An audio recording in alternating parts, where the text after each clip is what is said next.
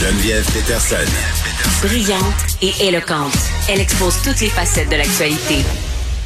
On revient euh, sur cette histoire de la police de Québec, ces vidéos euh, qui ont fait la manchette, qui continuent de faire la manchette. Là, on disait tantôt qu'il allait y avoir d'ailleurs une enquête indépendante qui allait être menée, à savoir euh, justement s'il y avait des gestes criminels qui avaient été posés par les policiers lors des interventions. Et vraiment, ce qui nous a frappé lors du point de presse de la police de Québec, c'était que la police était un à la recherche de vidéos et à quel point les gens ont tout de suite sauté sur la conclusion selon laquelle, bon, les caméras corporelles seraient la solution peut-être à tous ces problèmes-là. Des vidéos qui mettent en scène des interventions policières, on en a eu plusieurs euh, ces dernières années. Là, la plus célèbre d'entre elles, malheureusement, étant sans doute celle où on a vu George Floyd. Mais euh, bon, il y, a cette utilisation qu'on fait des médias sociaux qui a changé la face du monde. Les policiers n'y échappent pas. On va parler de ça avec Francis Fortin, qui est prof à l'école de criminologie de l'Université de Montréal. Il a coécrit un livre qui s'appelle L'avenir euh, du travail policier, chapitre qui porte sur l'utilisation des médias sociaux par les différents corps policiers. Fort intéressant. Monsieur Fortin, bonjour. Est-ce que Monsieur Fortin est en ligne? On a-tu un invité? Allô? Bon, on n'a pas euh, Monsieur Fortin. Oui. Oui, bon, on vous entend. Je me demandais, vous étiez passé où? Donc voilà, euh, je, disais que la police utilisait, comme nous tous finalement, les médias sociaux à plusieurs fins. Euh, je lisais votre chapitre qui portait sur la question dans votre livre L'avenir du travail policier. Commençons peut-être par définir de quelle façon la police, les corps de police utilisent les médias sociaux. Je pense qu'on a des petits problèmes euh, de son. On va essayer de rappeler notre invité. Achille, es-tu en train de faire ça? Bon, on n'a plus d'invités. Juste euh, peut-être faire une petite mise au point par rapport à ce qui se passe euh, à Québec. Là, si vous avez pas suivi Geneviève Guilbeault, qui en fin de semaine, j'en parlais au début de l'émission, a fait une annonce euh, concernant un important investissement sur le profilage racial, la formation aussi. le gouvernement du Québec qui annonce un investissement de 930 000 dollars dans l'élaboration d'une offre de formation pour contrer le racisme, le profilage racial. Je dis pas que c'est le cas, je dis pas que c'est ce qui s'est passé lors des interventions de la police euh, de Québec. Est-ce qu'on a retrouvé notre invité? Oui? Bon, on a retrouvé notre invité. bon. Oui, je suis avec vous. Bonjour. Bon, euh, je vous posais la question à savoir euh, comment les différents corps de police utilisent les médias sociaux aujourd'hui? Ben oui, écoutez, ça, a été ça a été toute une histoire d'apprentissage. Hein? Mm. les, médias sociaux sont arrivés, mais ont amené des nouvelles façons de communiquer. Euh, c'est vrai euh, pour tous les corps de police au Canada, aux États-Unis. Je peux mhm. commencer par une belle anecdote. Euh, un des premiers contacts que la police de New York a eu avec les médias sociaux, ils l'ont appris à la dure, disons, dans leur cours, ils devaient, ils devaient se faire proposer d'engager la communauté. Donc, un tweet qu'ils ont fait il y a déjà quelques années, ils ont dit, ben, Racontez-nous notre meilleur votre meilleur souvenir avec la police de New York. Et ben, Oui. C'était pas des bons souvenirs, hein, Monsieur Fortin? Exactement. Alors, simplement, ça illustre, euh, ça illustre un, apprentissage difficile. Ouais.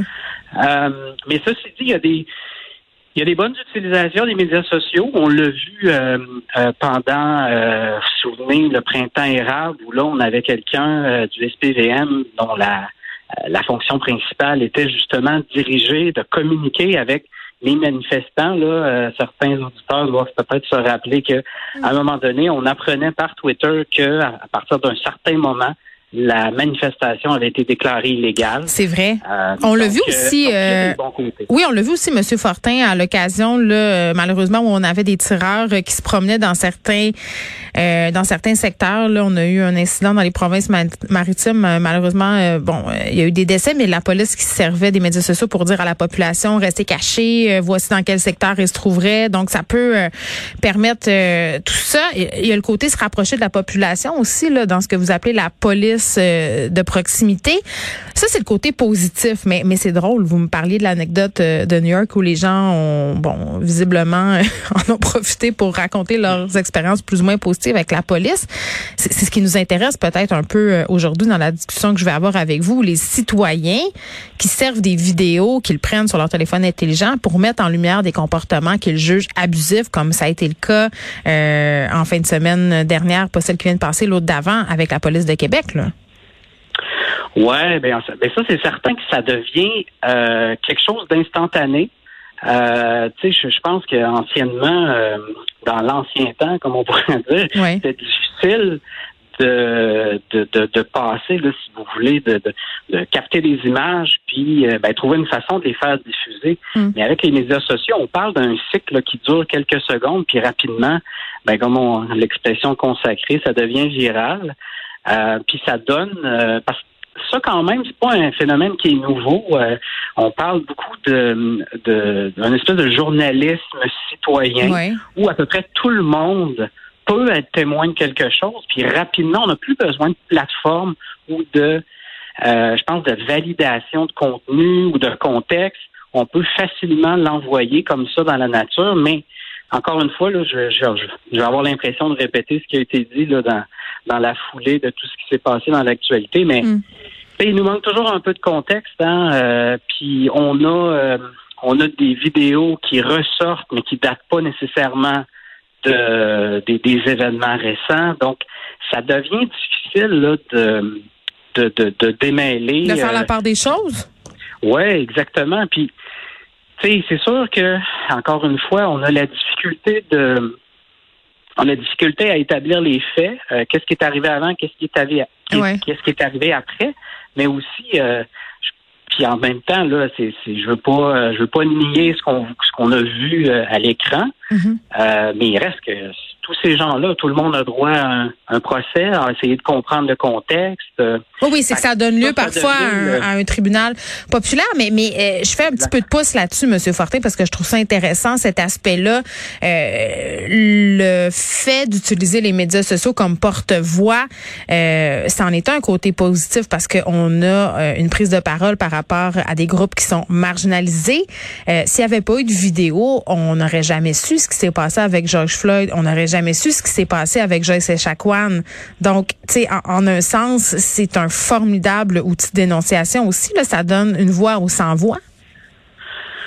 Ben, je pense que oui. Euh, moi, je l'ai soutenu dans un dans un article. On a regardé euh, tout ce qui s'était euh, partagé dans les mm. dans la foulée des événements de de Floyd. Oui.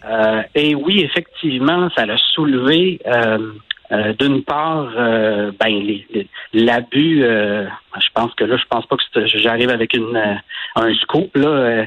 c'est l'abus qui a été évidemment dénoncé par les tribunaux. Oui. et puis, oui, ça donne ça donne une voix à, à des à des contextes, à des personnes qui en auraient pas eu autrement. Mm-hmm. Alors c'est c'est une façon, mais il reste qu'effectivement, ça, ça a fait son chemin et ça a mené au, au, euh, à l'arrestation et aux accusations là, dans le cas de George Floyd. Oui, exactement. Puis le mouvement Black Lives Matter. Mais bon, il y a le pendant tout ça. Le revenons à ce qui s'est passé avec la police de Québec. Euh, cette idée qu'il s'est passé quelque chose avant, après, sans vouloir minimiser les gestes qu'on a vus sur la vidéo. Là. Moi, je pense pas que euh, il y a certaines des choses qu'on a vues là, qui sont enseignées à Nicolas, si vous voyez ce que je veux dire. Là. Puis on verra. Là, il va y avoir une enquête indépendante qui va se pencher sur la question. N'empêche, quand on a un chef de police qui, en point de presse, demande à ceux qui ont des vidéos de l'incident qui impliquaient Pacifique euh, euh, Nio euh, Wizera, qui demande de les faire parvenir à la police parce que selon ma compréhension, on veut avoir une meilleure idée de ce qui s'est passé. Est-ce que c'est fréquent ce genre de demande-là selon vos recherches? Ben, ben, on a eu le cas classique. Hein. on a eu le cas classique des émeutes de la Coupe Stanley à Vancouver où là, la police avait demandé euh, à tout le monde de, donner, de balancer tout, tout ce qu'il y avait comme image. Mais c'est de la délation, c'est de la, c'est ça aussi que c'est là. Alors, euh, alors ça, on peut l'appeler de différentes façons, mais quand on a quand on a analysé tout ce qui avait été partagé mm-hmm. euh, par les gens lors de l'émeute, on s'en est on s'est rendu compte qu'on avait vraiment une quantité astronomique d'images. et on s'est retrouvé un peu victime de notre succès parce qu'effectivement, il y avait énormément de personnes qui avaient contribué, puis on a, on a accusé des gens, puis alors euh, souvent on va parler du terme anglais, le crowdsourcing, c'est-à-dire qu'on va demander à la population, puis ça se passe généralement via les médias sociaux, ben on va demander à tout le monde, ben contribuer, on est à la recherche de, de, de tel élément, et puis, de manière générale, je ne sais pas comment le considérer. C'est probablement mm. positif. J'imagine si on veut euh, essayer de faire la lumière puis que la police lève sa main en disant, ben nous, on, Ouais. on a besoin d'éléments de preuve, mais faites, faites juste vous imaginer le nombre de, euh, de moments où quelqu'un est en train de filmer en 2021, là. C'est, euh, Ouais, je comprends, mais pour moi, c'est l'équivalent de la police qui disait dans le temps, appelez-nous si vous avez des choses à dire. Là, parfois, dans des cas super médiatisés, il y avait 500-600 appels, puis tu avais des policiers qui passaient des heures à séparer les bonnes informations des informations qui valaient pas grand-chose. Là. Donc, Mm-hmm. c'est l'équivalent pour moi 2021. Mais si les policiers avaient des caméras corporelles, les gens ont l'air à penser que ça réglerait tout. Qu'est-ce que vous en pensez, vous, de ça, les caméras? Euh, je serais, je serais embêté de. Moi, je pense qu'il y, a- il y a deux côtés, évidemment. là. Mhm. Euh, mais ne serait-ce que pour euh, peut-être sécuriser, puis donner, donner un sentiment de, de confiance. Je pense que ça. Puis de toute façon, peu importe ce que je pense, je pense que le Québec a décidé d'aller de l'avant. Euh, je pense qu'on on va on va regarder ce que ça donne euh, à la situation spécifique du Québec. Ouais. Euh, on pourra en venir à, à